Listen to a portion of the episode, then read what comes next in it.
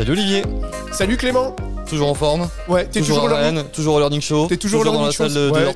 Toujours, rien ne change, c'est super. Magnifique. Par contre, on a un nouvel invité Nouvel invité, nouvel animal. qui va nous parler d'un thème que moi j'aime bien. Mhm.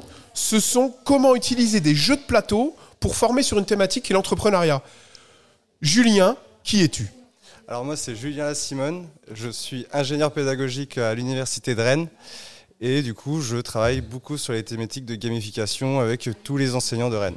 Enfin, plusieurs enseignants de Rennes. D'accord, donc c'est vraiment, tu, tu vas nous expliquer comment utiliser le jeu dans des formations dans les- à l'université de Rennes. Exactement. ouais. Super. Euh, T'as choisi un animal? J'ai choisi un animal. Alors je te laisse dire ce que c'est parce que moi je l'ai découvert avec toi. Alors c'est un oslo. Un quoi? Un oslo Ah, Attends, attends, attends, le jeune singe, tu sais ce que c'est un oslo? Bien sûr, ça a fait l'un. Bah, fais pas le malin, tu savais pas non plus. Qu'est-ce que c'est comme félin et pourquoi avoir choisi ça, Julien? Alors moi je voulais choisir le tigre à la base. Je voulais choisir le tigre mais il était déjà pris. Alors j'ai demandé à mes collègues et notamment ma stagiaire qui était là. euh, voilà, elle est partie. Elle est partie. Mais bon.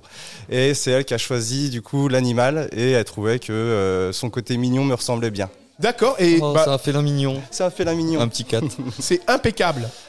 Euh, Est-ce que tu vas animer un atelier juste après là? Juste après. Est-ce que tu peux nous dire ce que vont faire les gens? Parce que dans le Learning Show, Ouais. l'idée c'est que les gens fassent quelque chose. Exactement. Est-ce que tu peux nous dire qu'est-ce qu'ils vont vivre les gens? Ça va être quoi leur expérience? Alors ça va être deux expériences inoubliables, bien entendu.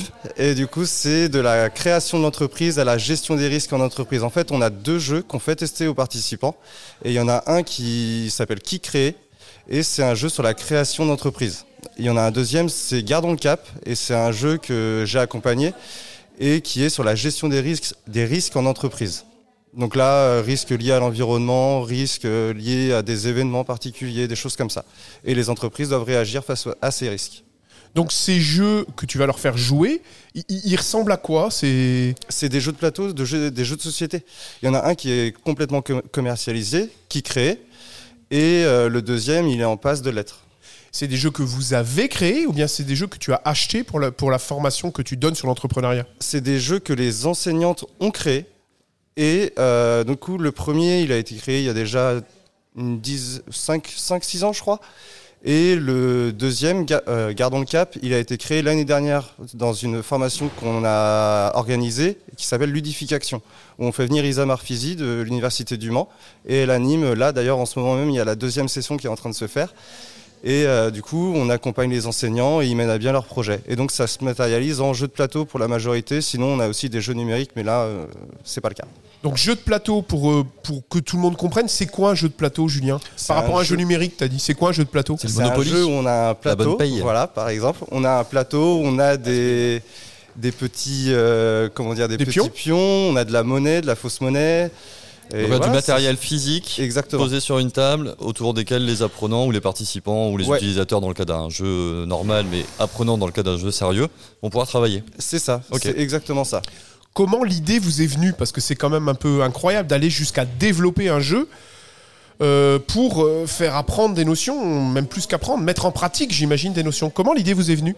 Et bah, en participant à des événements comme le Learning Show, par exemple, on a vu que, enfin, moi, du coup, je suis un spécialiste de la gamification depuis que je suis rentré dans le domaine de la formation. Et du coup, j'ai été recruté à l'université de Rennes pour ça. Donc, j'ai mis en place ça, ces différentes actions. Et oui, vas-y. Ton métier, c'est c'est de faire des jeux, Julien. Oui, des jeux et qui apprennent. J'adore. Ouais, c'est vraiment, c'est vraiment génial. Oui, je suis d'accord. On voit dans ses yeux, vous voyez pas, ça pétille. Euh, Dans les yeux d'Olivier aussi. hein. Ouais, ouais, c'est c'est vraiment. Et- et- et donc, pourquoi le jeu pourquoi mettre le jeu dans une formation? En fait, on va l'utiliser sur des thématiques que les apprenants ont vraiment du mal à saisir. Donc ça a une passe de sensibilisation d'information et ensuite on approfondit les, les concepts. Donc en gros, on suscite leur intérêt. Eux, ils passent leur temps à jouer, ils voient pas forcément les concepts qu'il y a derrière, mais ensuite, dans une séance de débriefing, quelque chose comme ça, on va aborder ces notions, on va les approfondir, et donc là, ça passe tout seul. Donc, tu veux dire que quand tu utilises le jeu, tu laisses jouer, il joue vraiment? On introduit d'abord. T'as introduit, Ouais. ensuite il joue, et puis tu as dit qu'il y avait une phrase, une, enfin une phrase, une phase, t'as dit, tu l'as Ouais. bien dit, une phase de débriefing. Toujours. Voilà. Je pense que c'est important dans le jeu de, de débriefer. Ouais. Alors je crois qu'en formation on a l'habitude de débriefer, mais dans le jeu encore plus, c'est de donner Ouais. du sens à ce qu'on a fait. Pas que dans le jeu, il y a plein de modalités. Je pense à la réalité virtuelle par exemple, où tu fais des phases de briefing et de débriefing pour apporter d'abord les connaissances qui vont bien pour que l'apprenant il puisse prendre en main le matériel et savoir ce qu'il va faire le briefing et dans le débriefing on vient euh, voir si euh, il a bien réussi à faire les différentes actions qu'il devait faire en VR etc bah, j'imagine que c'est un petit peu pareil avec des jeux C'est exactement pareil et tu le sais, je travaille aussi sur la VR. je sais je sais on a parlé on a beaucoup de points communs Et euh, quelles ont été les étapes Pardon, vous m'avez avec votre VR là, vous m'avez complètement perdu. ouais, bah, Quel- dis donc, euh, reviens Ouais, avec ouais, nous là ouais, ouais. Quelles ont été les étapes pour, euh, pour fabriquer ce jeu, construire ce jeu Est-ce que tu peux nous décrire les différentes étapes? Ouais, d'abord on passe toujours par une phase de cadrage qui va être assez lourde. Et là c'est de la rédaction de documents. On euh, rédige en gros les objectifs poursuivis du projet. Attends, tu veux dire que quand tu fais un jeu, tu commences par quoi? Les objectifs pédagogiques du projet? Ouais. Ah ouais, Ouais. Incroyable.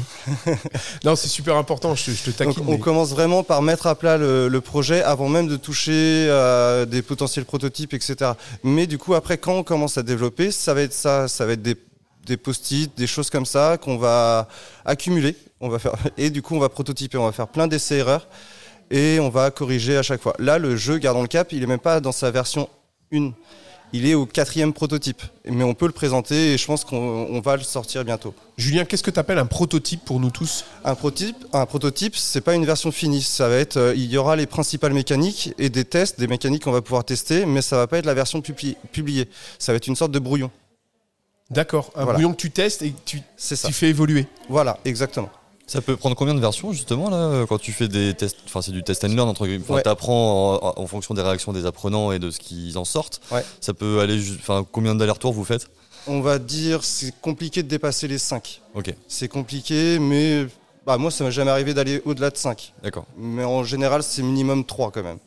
Donc entre 3 et 5. Et comment tu accompagnes les enseignants? Parce que, ok, tu arrives avec le jeu, tu dis voilà le jeu. Comment, com- comment Non, non, il me dit non. comment t'accompagnes les enseignants? J'imagine que c'est pas facile. Pour un enseignant, ça va être drôlement perturbant d'arriver avec un jeu. Et bah déjà, il faut les convaincre, mais ceux qui viennent me voir sont déjà convaincus, donc ça, ça va. Et ensuite, je les fais tester des jeux, plusieurs jeux, des mécaniques ludiques, des choses comme ça, et directement, eux, ça va leur donner des idées. Par exemple, là, euh, un jeu qui pourrait être très simple sur toutes les procédures, c'est un jeu de type euh, timeline. Je sais pas si vous connaissez. on- Explique-nous. on accumule des cartes selon le- leur date, en gros.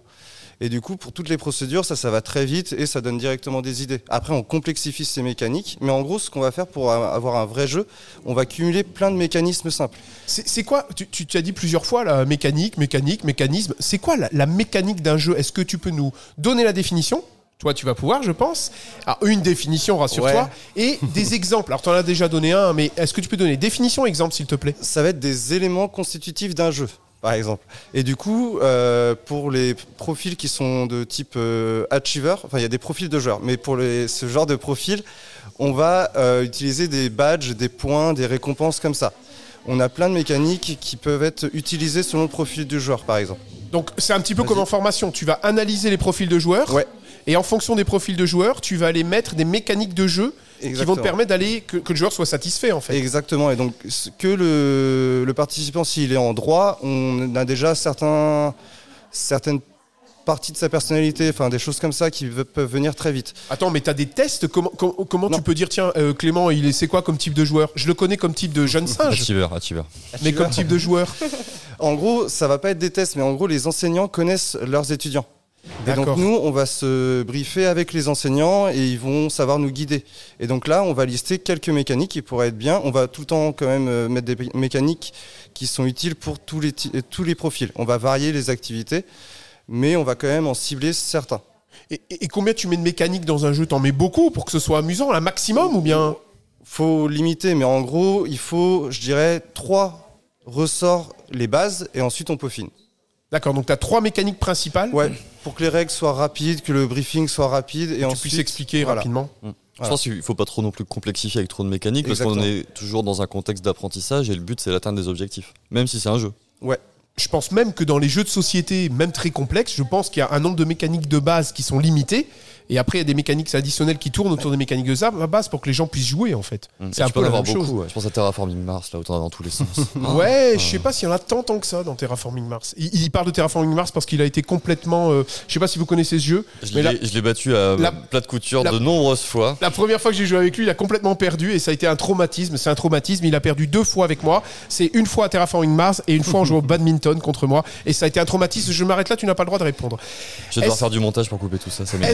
Est-ce qu'en- est-ce que quand tu utilises ces jeux, tu as vu quelque chose avant et après? C'est-à-dire, euh, avec les enseignants, est-ce que quand ils n'utilisaient pas le jeu, tu vois, donc avant et après j'ai utilisé le jeu, est-ce qu'on a vu quelque chose, une efficacité? Est-ce qu'on a pu la mesurer? Est-ce que, Ouais. ouais. Est-ce que Ouais, tu peux ouais. nous en dire plus là-dessus? Bah du coup on mesure justement quand je disais au début qu'on cadrait, on va cadrer aussi les objectifs, ces objectifs-là d'atteinte de satisfaction, de taux de rétention des connaissances, des choses comme ça.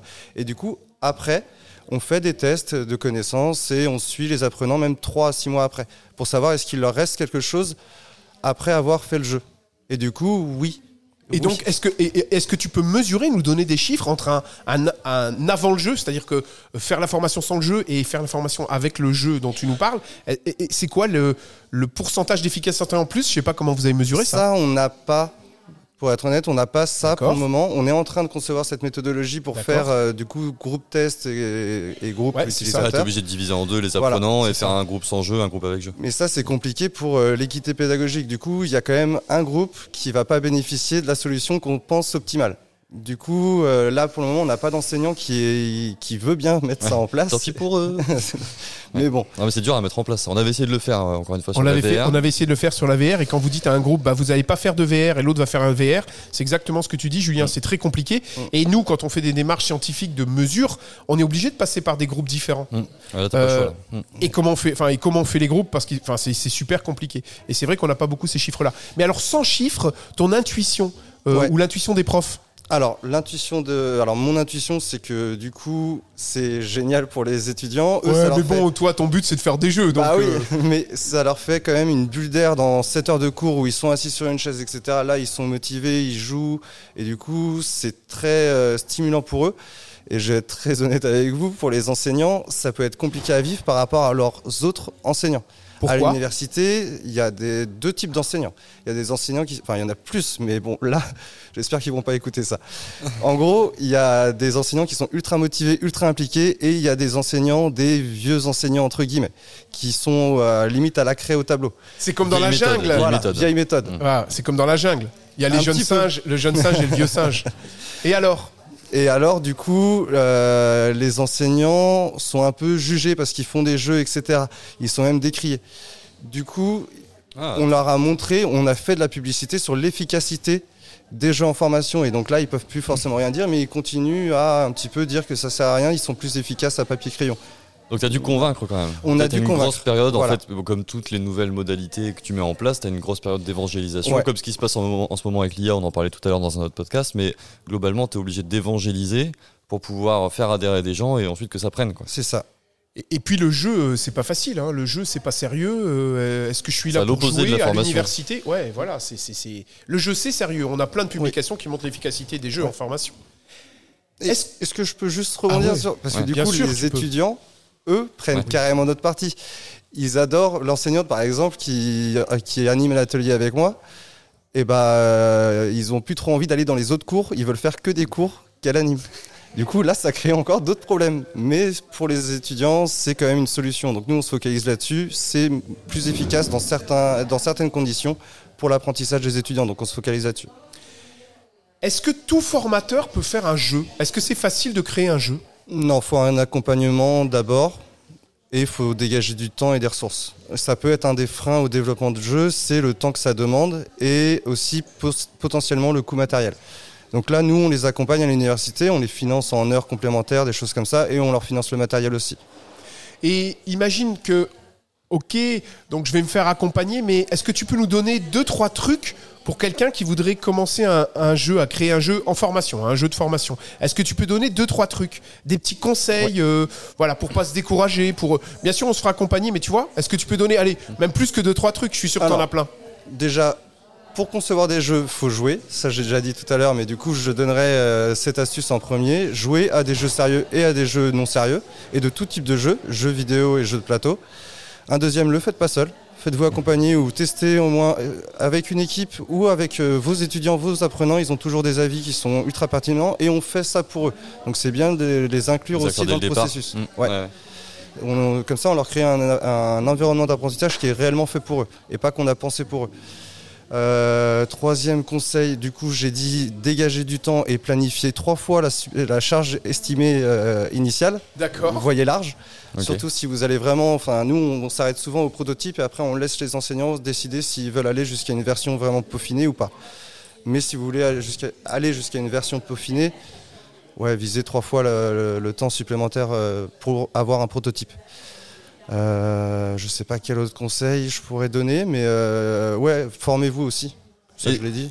On n'a pas parlé de la dégamification, enfin utiliser des jeux déjà existants dans le commerce, qu'on on pourrait trouver au stand de jeux qui est juste à côté de nous ici au, à Rennes dans, dans la pièce Et euh, qu'on du entend. et qu'on entend bien. Euh, mais euh, est-ce qu'on peut utiliser des jeux finalement du commerce? Parce que des jeux de plateau, il y a une vraie effervescence autour de ça depuis quelques années. Il y en a de plus en plus. Je sais pas Mm. combien il en sort par jeu, par année, mais c'est beaucoup. Il sort 1200 jeux de société par Voilà. an. Donc Euh, il en sort 4 par jour. Donc D'accord Enfin 3 4 ouais c'est ça. Est-ce que euh, on peut utiliser des jeux comme ça, les acheter et se les réapproprier pour les utiliser dans un contexte de formation? Oui. Ok. Est-ce on que- peut que même- t'as des exemples justement de, de- de- Bah, celui que j'ai dit tout à l'heure sur le timeline. ah oui sur la frise. Le timeline marche très bien et il est très facilement euh, comment dire, euh, appropriable. Concept marche très bien aussi. Je sais pas si vous connaissez. Non. En gros, on fait, Explique-le nous, concept. on fait deviner des mots en listant ses principales caractéristiques. Par exemple, si je veux faire deviner un, un Oslo, par exemple, je mettrais une case sur un félin, ensuite sur des taches et la couleur, la jungle, par exemple, je pourrais faire aussi. Ah on a déjà joué à Ouais. ça. Je l'ai utilisé Ouais. pour faire euh, découvrir des Ah unités, de raffinage. Des rappelle. unités industrielles. Pardon. Euh, et, et pour découvrir les unités industrielles, on met des petits cubes de couleurs et ils doivent reconnaître. Donc c'est un vrai jeu de plateau qui existe, qui est même peut-être à côté là. Et euh, ça vous permet de reconnaître des concepts. Tu dis des Mm. félins, moi c'était des unités industrielles. Ouais, concept. Ouais, ça marche bien. On, va même maintenant, euh, je sais pas si tu as vu Top 10. Non, pas vu. Alors encore. Top 10, un jeu qui est là, ils viennent de sortir le top, le top 10 Pro. C'est alors il coûte beaucoup plus cher que le top 10 Ouais, les professionnels ont de l'argent. hein. Voilà. Mais donc ça a été fait pour les entreprises. Et c'est vraiment un jeu de société au départ, très rigolo, top 10. Et ils l'ont transformé en top 10 pro, c'est super dur à dire, euh, qui est fait pour euh, créer des équipes, etc. Donc on est vraiment dans le jeu et on voit que c'est en train de changer, hein, Julien, où tu disais, ben, euh, mes enseignants, enfin il y a des enseignants qui veulent et d'autres qui critiquent le jeu, Ouais. mais on voit que le monde du jeu, ben, moi je travaille beaucoup dans le monde du jeu pour le coup, le monde du jeu est en train de se dire, ah mais il y a peut-être une filière là qui est intéressante, économiquement parlant aussi, hein. c'est pas que des joueurs, c'est des joueurs pro- pour le professionnel. Ça se développe beaucoup. Et ils ont raison. On est demandeur de ça. Et il y a d'autres jeux comme ça qui pourraient être très facilement appropriables. Le jeu de loi, si je pense à un truc tout bête, ça peut devenir rapidement un jeu de révision. On a fait ça, on a un projet qui est de réviser la chimie pour la composante pharmacie. Et du coup, euh, en gros, c'est un mix entre un jeu de loi et un tu te mets combien? Je sais pas si vous connaissez le tu te mets combien. Ouais, je vois bien. Donc en gros, ils, ils- selon leur indice de confiance sur la case, ils ont une question qui est de, de plus en plus compliquée et ils avancent aussi, la récompense évolue aussi. Et il y a des petites pénalités qui viennent aussi. Avec des mécaniques simples. Un Voilà. pion, on avance sur un plateau, euh, on se jauge comme tu disais et on répond à des questions. C'est des mécaniques de base qui sont assez simples et facilement transposables dans de la formation. Et ça rend la séance de révision beaucoup plus ludique. Ah bah, Et ils révisent à plusieurs, ça crée une effervescence, c'est très réussi. Et quand tu vas jusqu'à vendre, un- parce qu'il y a un des deux jeux de plateau que vous avez Ouais. créé, vous allez jusqu'à le vendre. Ouais. Pourquoi vous faites ça? C'est quoi l'intérêt? Et, Alors- et- et qu'est-ce que ça demande en plus? Parce que là, tu passes plus, c'est plus du prototypage. Là, on est à la, la vente de produits Ouais. finis. Donc, qu'est-ce que qu'est-ce que ça change pour- dans votre démarche à vous? Et pourquoi vous le faites? En fait, nous, nos enseignants, c'est majoritairement des enseignants-chercheurs. Et donc, ils sont valorisés au niveau de l'université sur le volet recherche. Mais tout ce qui est volet pédagogie, il y a juste rien. Et du coup, c'est une des valorisations pour les enseignants qui mettent en place des actions de pédagogie innovantes, c'est d'essayer de bah, du coup avoir une gratification financière grâce à ça.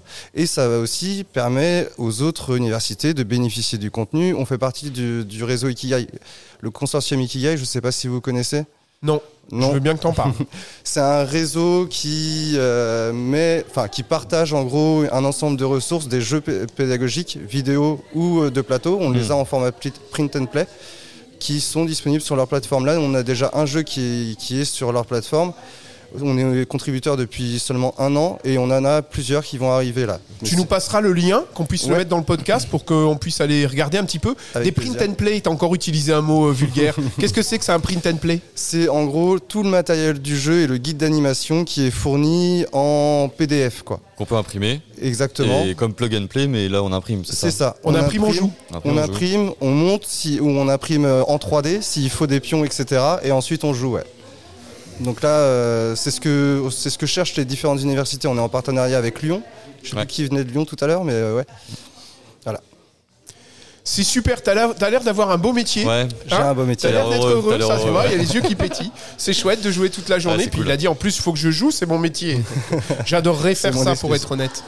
Euh, on On arrive, arrive, tout- ouais, on arrive tout doucement vers la fin. La fin du podcast, Ouais, tout à fait. Et donc tu vas aller, tu vas courir dans ton atelier parce que je vois des ça. gens qui arrivent, donc euh, Mm. ça va être ton atelier, donc on va, on va te laisser euh, partir. On voulait te remercier, Julien, pour ce vous, partage beaucoup. euh, sur les jeux. Ouais. Et puis on te dit à très bientôt. À très bientôt. Merci Julien, à Merci à bientôt. Et merci Olivier. On se retrouve bah, comme d'hab au podcast suivant. Ah bah au podcast suivant, avec Ah plaisir, ouais, tu seras là. Bah oui, je serai également là. T'as vu mon bonheur papillon? Magnifique. Allez, salut, salut, ciao. Ciao